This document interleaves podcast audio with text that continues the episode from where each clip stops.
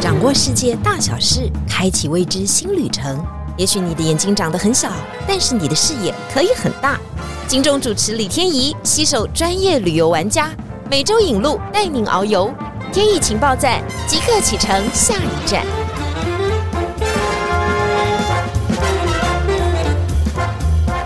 情报站，你说赞不赞？欢迎大家来到节目现场，真的要很赞呐！因为我们说这个此生必去啊，南北极是很多人很多人的选项。但是跟着探险队员去南北极，势必大家都要有一些探险的心态哈。在上集节目当中呢，我们特别讲到了这个旁若游轮下谷号，因为他就是要带我们到这个正北极点哦，就是真正的九十度，所有的人事实地物都在你的南方，这是不是一件很妙的事情呢？那旁若游轮下国号呢，它是一个很先进精良的技术，因此才能够带大家到这么远。但是呢，上一次到我们节目分享的呢是 Daniel，他是探险队员，隶属于旁若游轮。那我们今天再度邀请他，不过今天我们要请他讲很特别的部分。我们先掌声欢迎 Daniel。Hello，大家好，我是 Daniel。Daniel，你今年几岁？三十四。你就这样子继续想要当探险队员多久呢？哎，我也不知道，目前还没有到腻的感觉。你总共南北极去过几次？南极三十，北极二十一次。对位，所以我上次只问到你北极，还没有问到你南极，总共五十一次。那我先私信问你，你比较喜欢南极还是北极？你要问两个都要去，先选一个，还是一生去选一个？这两个问题都 非常好。哎，他可以当主持人。好，先一生去选一个好了。一生去选一个，我比较爱动物，我喜欢看到。二三十万只的企鹅在我面前，OK，对，所以 National Geographic 的场景直接搬到你面前，国家地理频道，哈，不用看电视，直接看现场就可以了。但是你说，如果这两个要选一个先去呢？北极，这不是很矛盾吗？Why？为什么？因为就是北极先看冰嘛，嗯，冰，然后就是很壮观那个场景，然后了解一下探险家的故事，因为在北极的探险家的故事比较丰富。然后再到南极去看动物，又不一样的感觉。哦，可是南极也有那个谢克利也有的，对对对，就卡在那个乔治亚岛那个附近嘛，是不是？那也有一个，他们最近不是船才刚刚出现发现的，对对对，这也有一个很惊天动地的故事。不过北极当然是很多人人生的梦想哈，因为我们都会说，我们先往北极去寻宝，再往南极去寻宝。但是我跟你们说啊，这种玩家，他们去南极简直就跟疯了一样，永远都在寻宝。就是现在看企鹅，接下来就要看帝王企鹅，接下来要再往前挺进，要看很多帝王企鹅。就是有一群 crazy 的人就在做这样的事情。嗯，我想知道探险队员是怎么样定义你们？就是说你们就是要带着大家去探险嘛，所以我们也要跟着你们有一些冒险犯难的精神嘛。其实最重要就是保持一个弹性的心态，最主要就是我们再去南极跟北极，我们不会知道我们明天百分之百会去哪里。虽然说前一天晚上队长会跟大家宣布说，哎，明天我们早上八点钟、几点钟会登陆之类的，但是我们还是要到现场看，我们的登陆点是被浮冰给困住了，登陆点是不是有很多的这个上浪在海岸边，所以等等的会影响到我们操作的一个。时间啊，还有这个要不要换地点，或者换活动？那所谓的换活动，可能是原本我们要登陆的，改成走橡皮艇巡游。那并不代表说你换个活动就不好，因为有时候巡游可能会看到东西是更多的。嗯，我特别是喜欢巡游。那所以我们登录除了巡游，巡游算是一种活动嘛？我们一般登录还有哪些活动呢？登录的话，我们还会分就是长的践行或者短程的践行。嗯，所以每一个践行的话，会带你去不一样的地方，嗯，然后会了解不一样的故事。嗯，对。所以他们在践行的过程当中，除了要带队整齐之外，要往前挺进之外，他们还要不停的介绍。呃，对，就走一段可能会介绍一下，但是这践行的长度在南极其实算很轻松的，大概就是在两公里。嗯，以内的大概距离，对，嗯，对，我们事前也都会跟客人讲，就是大概比如说海拔高度可能是在一百啊或者两百公尺，然后地形是怎么样，都会跟客人讲好，对，然后你需要穿什么样的鞋子，会需要带个登山杖吗？因为雪可能会是比较硬的或者比较软的，对，不一定，所以我们都会先事前先上去探看。嗯，我为什么要问这个这么仔细啊？就是因为台湾人出去玩的时候很喜欢问行程，就是大家喜欢表定行程呢、就排得清清楚楚。就是我最好下个小时要做什么，在下个小时要做什么，几点要放饭啊，几点要做什么啊。而且最好呢，依照行程走，都不要有什么什么样的偏差。而且如果我没有走到的，你要还给我。嗯但很抱歉哈，这个南北捷行程恐怕不是这样的走法，就是你每天呢都是在一种很惊喜的情况之下，就是永远都没有办法有人跟你说的准，你明天可不可以碰到三只北极熊，或者是一群企鹅，对，因为我们不在动物园，或者是他们两个相见，没有，他们两个是不会相见的。呃，就是你永远都不知道你明天可能会发生什么事情，这嗯才是它有趣的地点。对就像探险啊，你永远怀抱一个探险的心。那因为美其名就是探险嘛，哈，相信你一定遇到过很多很神奇的事情。先跟我们分享，你说上一次在冰当中，这个冰山要滚过来，这怎么回事？哦，那一次是在北极的格陵兰，对，嗯然后那个冰山特别大一块，多大呢？大概是长度两百公尺长的冰两山，百公对，尺，那高大概是三十公尺，那已经是一个真正的冰山，真的很对大、对，欸那是算中型的冰山。对，我们有分小、中、大跟嗯超大的，应该很稳固吧？它看起来很稳固，嗯但是也是有一定的就是要注意的地方。那冰山其实它在融化的过程中呢，是在水底下融化的比较快。嗯。第一个是它的面积比较广，所以在它融化的过程中，它的体积变小的时候，它会去找一个新的浮星，嗯，这也是它在滚动的时候的开始。嗯。对，那那一次我们是在做巡游去找北极熊，然后嗯。这边看很多壮丽的冰山。嗯，那这颗最大的冰山卡在本来就是卡在那里，对对对，然后我们不知道就是它会慢慢动，嗯因为其实有很多冰山嘛，大的其实要动的几率是比其他来的小小。对，对，那有那但是它底下可能已经被浮掉了，你们都不知道，只看到对，这你看不到。对，对，那那一次是有一个队员，他离的那个冰山比较近一点。嗯对，当然不是旁若公司啊，是比嘉之前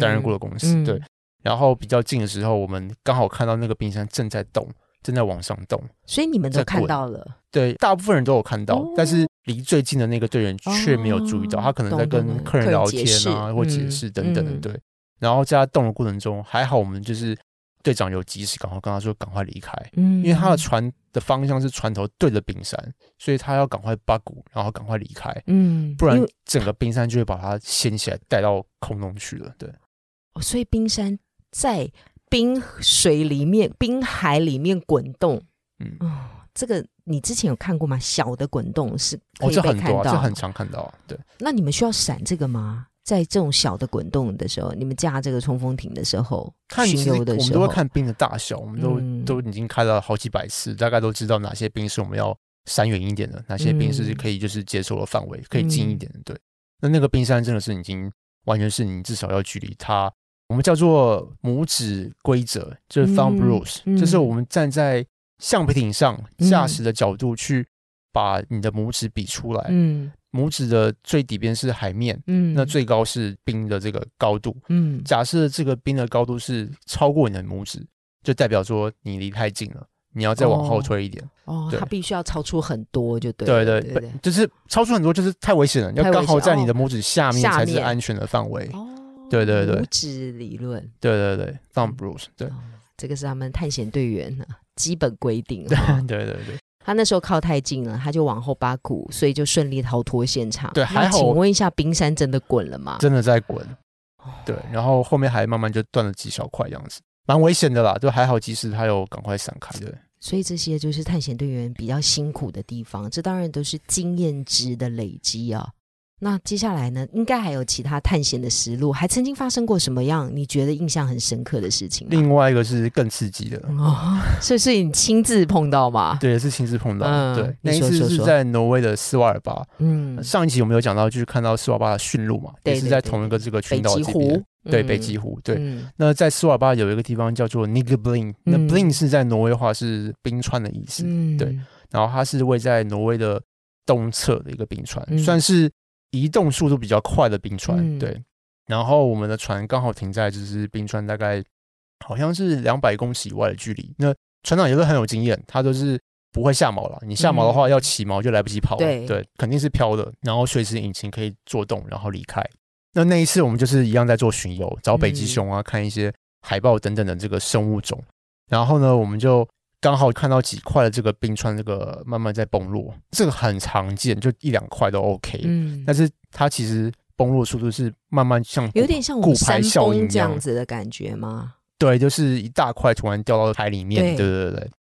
然后它就慢慢就是整块大概慢慢延绵大概快两公里的距离的这个冰川慢慢都崩下来对就这样一个个慢慢崩落。对慢慢崩落，然后我们嗯就知道哎，带起抓掉，赶快赶紧你们那时候多少冲锋艇在那边？十几条，对，包括我们的安全艇就是大概十一条左右，群众应该就是客人应该觉得你们是刻意去带他们看这个点的吧？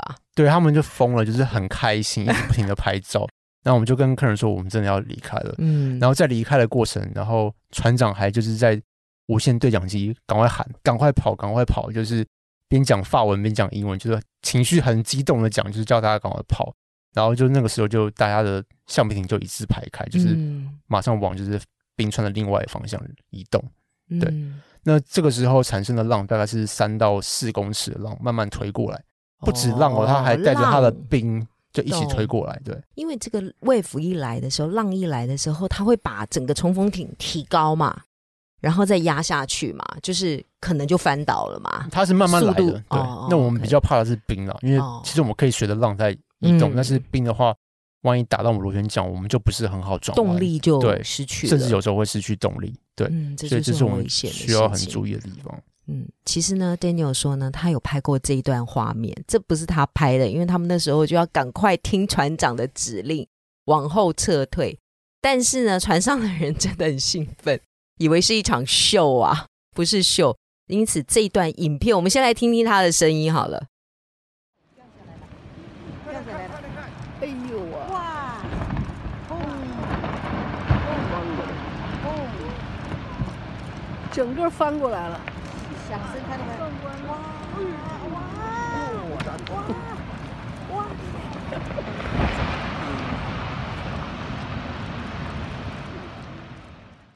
这段是只只有这个要去那个地方看的人才会有的实地的体验感受吧，对。你们真实是很不希望这种事情发生吧？呃，当然不希望了，因为假设有一条艇突然碰到冰，它突然卡住了，嗯，我们很可能就要赶快救它，就要用、嗯就是用绳子把它拖走这样子。对，嗯然后当然在拖的过程中速度会比较慢一点。嗯所以是这也是为什么我们不会离冰川靠得太近，就是万一你的突然引擎 shut down，还有时间可以来得及反应做救援。好了，讲到这个了的时候呢，我就要来开始讲我自己的经历。我这一次在 旁洛游轮日丽号上面呢，我只不过要去一个小岛当中呢，我们那一艘的冲锋艇就在中间 shut down 了，就是那个引擎整个就没有办法运作了。各位啊，我们只是在海中央好吗？然后我们船上大概有十位我们的好朋友，大家就开始面面相觑，想说，嗯，现在是发生什么状况？最重要的是那天天气不好，然后我们就想说，我们可能要在海中漂流了，就十个人待在小船上。接下来呢，我们也不知道该怎么办。这个帮我们驾船的这位探险队员呢，就用对讲机嘛，当然做一些求助的动作。他的第一个动作呢，他先把引擎砍搬出来，然后进行一些踩踏嘛。他怕是没有电啊或电力问题，但看起来都不是这样。因此呢，就呼叫了别的船来救我们，就是你说的，这个时候一定要进行营救的行动嘛，所以别的船就来了，就在海中央把我们两艘救生艇呢，就是这个冲锋艇就粘在一起，我们就在波浪当中呢，从我们这艘艇呢爬过去，爬到另外一艘艇上面，这都是正确的，对不对？呃，正确的，对，正确的，因为我们对我们要节省客人在这边停滞的时间啦，就是不要这边浪费太多时间，所以我们第一个动作一定是先把客人载走，然后我们再来用另外一条安全艇过来去把这条坏掉的船把它就是修好，这样子。嗯，我们觉得应该是实地的演习来告诉我们有这样的状况，你知道，保持着探险的精神，我们都觉得非常的难得。但是这是在海中央哦，我们就这样爬过去。啊，那一船呢，也有比年纪比较长的长辈们，大家都是很有规律性的哈，很自律性的这样爬过去，我们就完成了一个海中换船的任务。这时候有没有很想有掌声呢？但是你想到、哦、这种如果是在冰川，嗯，或者是这种碎掉的冰当中进行的话，就会显示它难度就会比较高。紧迫性跟紧张感就会增加。对对，对这样解释是对的没错没错，对，啊，所以我们都不希望有这样的事情发生哦。但是探险队员就是要处理这样的事情啊。但是接下来我们就要带你到大家到南极去。南极最怕什么呢？像你刚刚讲啊，北极。哎，我先问一个问题，就是你已经去了北极二十多次，你会发觉它的海冰消融的情况是比较严重的吗？就是六七月的时候，七八月的时候，这个水冰就是越来越后退，冰也越来越少。对，现在 NASA 已经有一个科研员，他前几年就做一个报告，嗯就是他说预计在二零三五年嗯之前，在北冰洋的海冰在夏季的时候是会完全消失的。二零三五年哦，对有可能会更快。二零二三年，十二年之后。对，就等于说那个时候就不用再用下谷号啊，去北极点了，那北极就不叫北极啦，嗯。对不？对？大家对 对北极的印象不是就是因为它有很多冰，对对对，那北极熊会有稀怎么办？少，但是就是不会像现在就是这么多这么广泛，像冰原一样。对，懂懂懂懂懂，所以要大家要趁快哈，不是不是趁快去旅游，当然这是一个很重要的重点，就是我们怎么样持续让我们的地球维持一个平衡的状况，不要让原始它的生存的状况这么快的被消逝。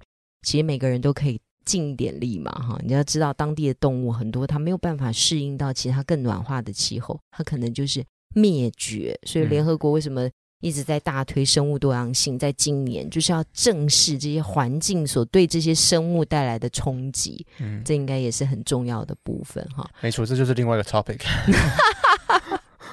哎，因为你很喜欢生物嘛哈，嗯那我们继续来问啊，你说旁洛游轮下古号，这明年有个壮举，这个壮举你要不要先跟我们解释一下？我觉得听了以后觉得还蛮兴奋的耶。他是在二零二五年了，嗯就是他只会在北极就是待着，它不会再像我们其他极地船一样，北极夏季的时候来到北极，然后南极的时候去到南极去。嗯它在二零二五年，我们预计是把这条下谷号直接定位在北极，北极四季都在北极。意思是说北极就太好卖了，也不用跑来跑去，对不对？对，因为还是嗯，它四季都有需求嘛。对嗯，特别是我们也慢慢发现，就是在秋天、冬天的时候，也有些看点。嗯，那看点是什么呢？就是去体验一两百年前的探险家的精神。那怎么样去体验呢？就是在那边过冬。就是我们要在冰上砸营吗？嗯，这我不知道，仔细的这个 plan 详细的 plan 我还没有收到，嗯但是已经有这个计划了，请问一下，那时候的温度是多少？肯定是负二三十度以下的。然后我们要把船就直接 parking 在冰上嘛？对，original plan，但是之后会嗯怎么样发展不知道，但是我们就是这个 plan 这样子，你自己本身很开心吗？可以体验想体验百年前探险家的生活。，对对对，想体验看看。当然，我们不会像以前一样吃北极熊肉，或是在南极吃企鹅肉，但是就体验一下在这个极夜过冬的感觉。当然不是过一整个冬天啊，就是 这也太辛苦了。对，但你有发觉我的嘴角一直不停的颤抖，想说，嗯，这样好吗？这么多人坐在那边住那么久，然后二三十度的低温，哎，嗯不好意思，船上是温暖的哦，它只是让大家去体验一下，在四周寂静无声，只有星星吧。星星，然后偶尔可能可以看到一些极光，极静的极光。然后你要内心的反省自我，以及面对世界宇宙的改变。当一嗯片漆黑的时候，你到底先想到了什么呢？嗯，你看我们编剧都已经编好，欢迎大家二零二五年的时候可以挑战这个极地，睡在极地里，真正极地里面的滋味。不过你刚刚一直讲探险队员，你可不可以跟我讲一个？这是临时考你哦，一个北极很重要的探险队或者是探险人的故事，你可以跟我们分享一下吗？阿蒙森吧，讲最知哦名的。阿蒙森其实极地南极跟北极都去了，然后南极点是第一个到达的。嗯那阿蒙森他过去其实有跟意大利另外一个探险家，嗯从挪威的斯瓦尔巴，嗯。在新奥勒松 New Orleans 的地方，然后做的这个汽艇，就是飞艇，嗯。然后抵达到北极点。所以他的故事很多可以分享，嗯。甚至专门做他的这个电影啊，对，嗯然后叫做也叫电影。也叫阿蒙森这样子，阿蒙森，从他小时候对于这个世界的渴望，然后慢慢变成一个探险家，然后他如何去骗他的爸妈说我要去当一个医生，然后之后朝向当船员、探险家的这个方向，很有趣。哦，那请问一下，他有当过医生吗？他有去念，但是他后来没有去当。对，我要这样问他的时候，也是临时考他一下哈、不过我要告诉大家，其实南北极非常非常多探险家的故事，每个嗯探险家的故事其实都非常非常的有趣，也都拍成了很多的电影或影集或纪录片。也欢迎大家，如果对这一块有兴趣的话，自己去 Google 啊，Netflix 上面也有啊嗯，HBO 也有啊，其实都非常非常的精彩。它不再像未以前是这种未知的大陆，现在大家对于它的理解度就越来越高。刚刚讲的都是北极啊，接下来我们要往南极去。你说你最能够喜欢看到企鹅，请问一下，你可以分辨十种以上的企鹅吗？我们去南极看到的最多就是八种，请问一下，我这个题目是不是很见外？是有十种吗？总共有十八加二。啊对，哦二的话有10种是跳远企鹅亚种分裂出来的。嗯对对对。那我们在南极最多就是可以看到八种，为什么？其他的呢？其他可能在纽西兰啊，就是呃 Macquarie Islands、嗯或是像非洲等等，都是那种很小的那种企鹅种。住在岩石上面的小企鹅也很多种，嗯，嗯所以嗯你这八种在南极的都看过了吗？都看过了。嗯，上次我们曾经访问到一位资华小姐，她就对于帝王企鹅有着莫名的热爱啊、就是她觉得是非常难得的。这确实是在南极最难看到的一种企鹅嘛。没错，因为它是在固定冰上面去栖息、去繁殖的。所谓的固定冰，就是从陆地上连到这个海面上这个海冰，它大概延绵大概至少是五公里的一个长度。那帝王企鹅在繁殖的时候，它就会到达距离海面大概两到三公里以内的这个距离去繁殖。你曾经跟企鹅有做近距离的接触吗？你最难忘的经验是什么呢？最难忘哦，因为我们探险队人当久了，然后就会去做一些奇怪的事情，比方比如说学企鹅叫。哦，然后很期望企鹅可以跟着我们一起走之嗯，类的，常常会看到。那他真的可以跟着你们走吗？我做过一次，然后也真的跟我走了。那你做了什么？我做的那只是叫巴布亚企鹅，嗯，它也可以称为金土企鹅。嗯然后我就学它叫，然后我就观察它嘛，它看我的，我看它，然后嗯它动一下我就动一下，就尽量模仿它的动作。然后它叫的时候，我也跟它一起叫。请问一下它怎么叫？要现在当然，现在要示范一下啊、